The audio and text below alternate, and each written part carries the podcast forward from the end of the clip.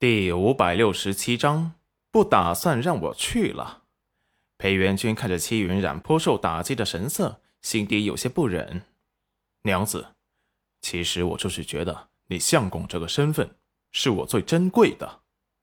戚云染抬头，不服气的看了看他，不行，我一定要超过你！我要立即启程去大食国找玉野王子合作开酒庄的事情。那日。他们只是写了合约，并没有说明酿酒的技术和方法。现在裴新村也看过了，他准备带着宝儿去游历其他四国，增长见识。裴元君无奈地看着戚云染说风就是雨的性子，现在竟然还开始收拾起包袱了。裴元君心底一叹，看来他名下的产业对娘子的打击真的很大。于是他忍不住地说道。要是娘子喜欢，我就把那些产业都送给你好了，全部记在娘子的名下。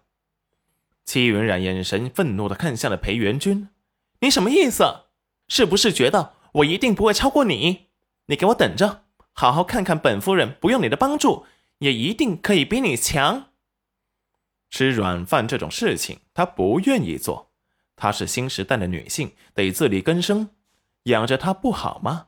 偏偏事儿多的，没了丞相的身份，还是个商业大佬，这么优秀，他都觉得自己不努力都配不上他了。他也想跟他并肩而立，努力向上，不然他有种裴元君被他拉下神坛的感觉，心里怪难受的。真是活着就是片刻不能放松，不然你喜欢的人，你就再也追不上他的脚步了。裴元君见他胡搅蛮缠。执意立即要走，眼神宠溺包容的看着他。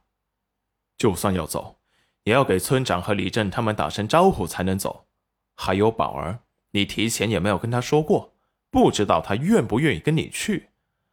还有，得准备一路上吃的用的，洗漱换洗的东西。戚云然立即停下，戚云然立即停下了手中的动作。裴元君想的这些，还真是一路上需要的。不过，立即反应过来，说道：“不是还有你吗？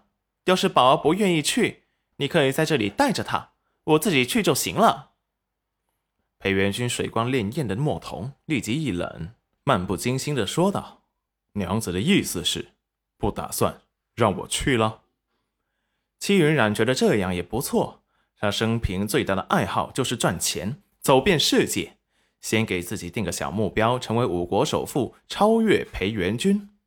对呀，你就在家等着吧，看本首富怎么打败你。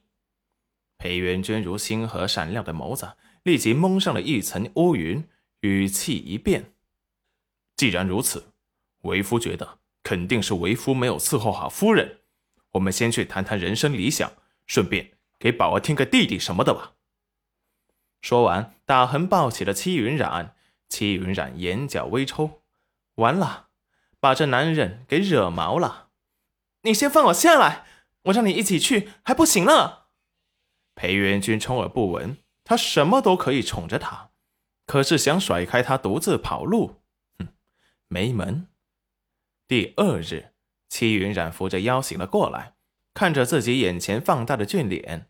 此时那脸上又如清风明月般，让人觉得高不可攀，仿佛对他有什么别的心思，都是对他的亵渎。